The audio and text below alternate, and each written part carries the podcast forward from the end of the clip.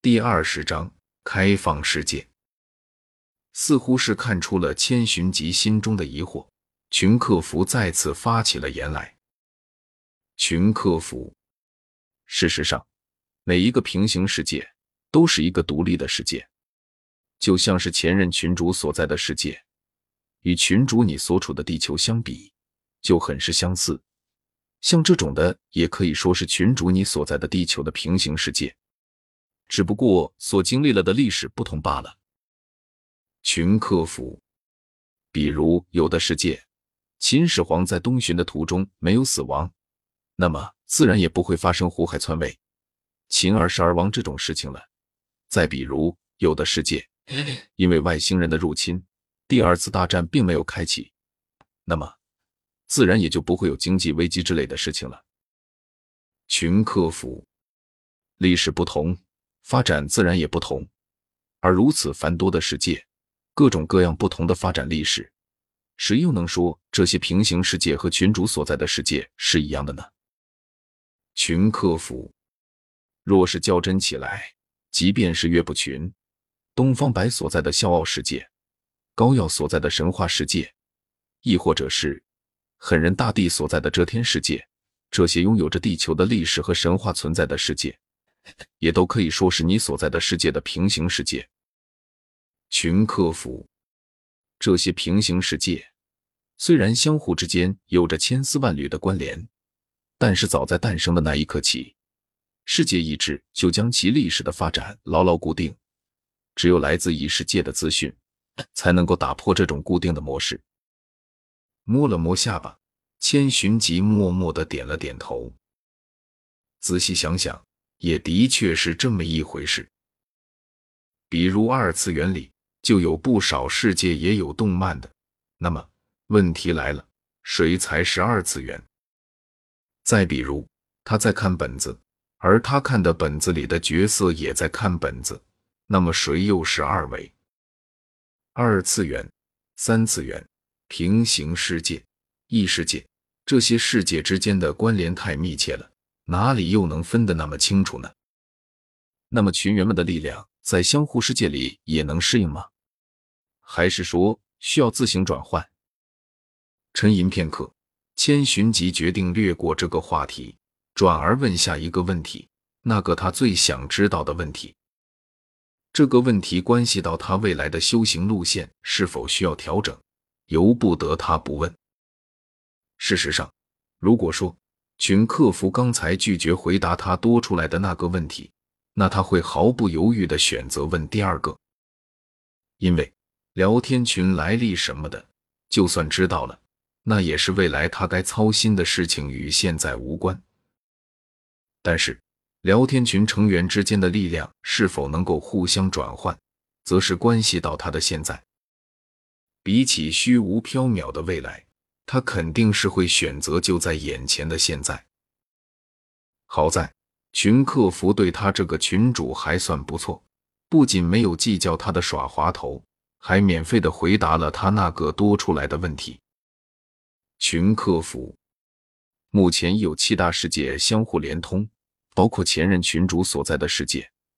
该世界坐标已被聊天群锁定，群主可在聊天群升为 LV 三后。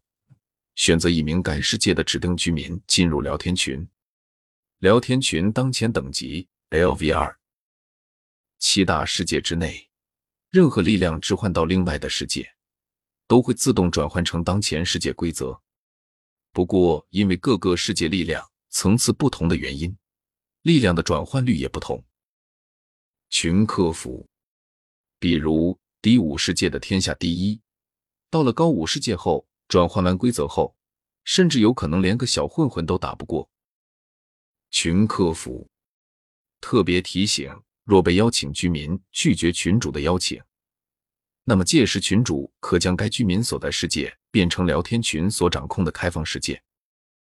聊天群掌控下的开放世界将任由聊天群成员开采使用，且群主每隔一段时间可获得一次收益分成，该分成以积分结算。群客服，丁，群主每月一次的免费咨询机会已使用，如有疑问，请开启付费模式，或等待下个月的免费咨询机会到来。群员拒绝邀请，就能将其所在世界变成聊天群掌控下的开放世界，任由聊天群成员开采，并且我这个群主还能有分成。看到这里，千寻疾在庆幸之前没有拒绝聊天群的邀请之余，心中也是不由得一阵激动，因为他终于找到了除了做任务、上传记忆副本和资源之外，另外可以获得积分的方法了，而且几乎还是坐享其成的那种。当然了，他也不是什么恶人，不可能为了获取积分。就做出故意坑害群员，然后强行将该群员所在世界变成开放世界，亦或者是其他不择手段的事情来。他还没有那么卑劣，而且如果他真做了，那么势必会和群里的其他成员闹翻的。毕竟没有人愿意自己的群主是一个为了积分就无恶不作。甚至有可能会对他们下手的危险人物，所以就算是找开放世界，也要找那样不该存在的世界，比如黑什么野兽之类的世界。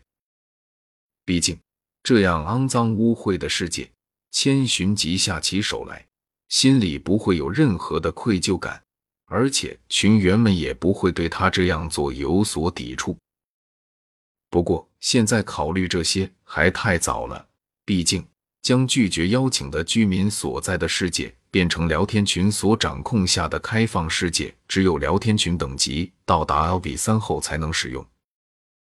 现在的万界聊天群等级只有 LV 二，想要升级成 LV 三还需要一段时间呢。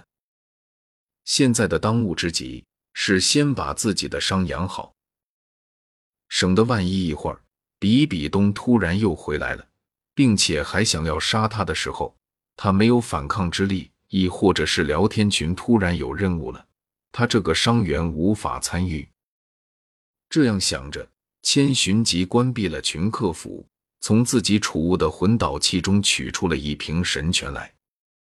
毕竟每个月一次的提问已经用掉，想要再次获得答案，就只能是等到下个月的来临了。索性还不如趁着聊天群其他成员们都在补番的机会，先把自己的养好呢。至于为何使用神泉疗伤，而不是效果更好的圣果，原因很简单，因为用圣果太浪费了。荒古禁地的圣果虽然并不是真正的不死药，但是却是由不死神药、九妙不死药的分株结成的。同样蕴含有无尽伟力，且九种不同的果实轮回生长，每一种果实的功效均不相同。而不死神药这种东西，纵然是太古年代也没有几株，是天地间最为珍贵的圣物，堪称仙珍，举世难求。如今就更不用说了，为了不被世人采摘到，不死神药都飞进了七大生命禁区内。再也无法见到踪影，成为了传说。而不死神药之所以会如此珍贵，被各类强者追捧，不惜爆发生死大战也要抢到手，甚至就算是强如大地，也是不能对不死神药视若无物，因为它有一个强大的特性：延长寿命一万年。这样的特性，无论是对谁，都有着莫大的吸引力。毕竟，长生长寿是所有人都渴望得到的东西。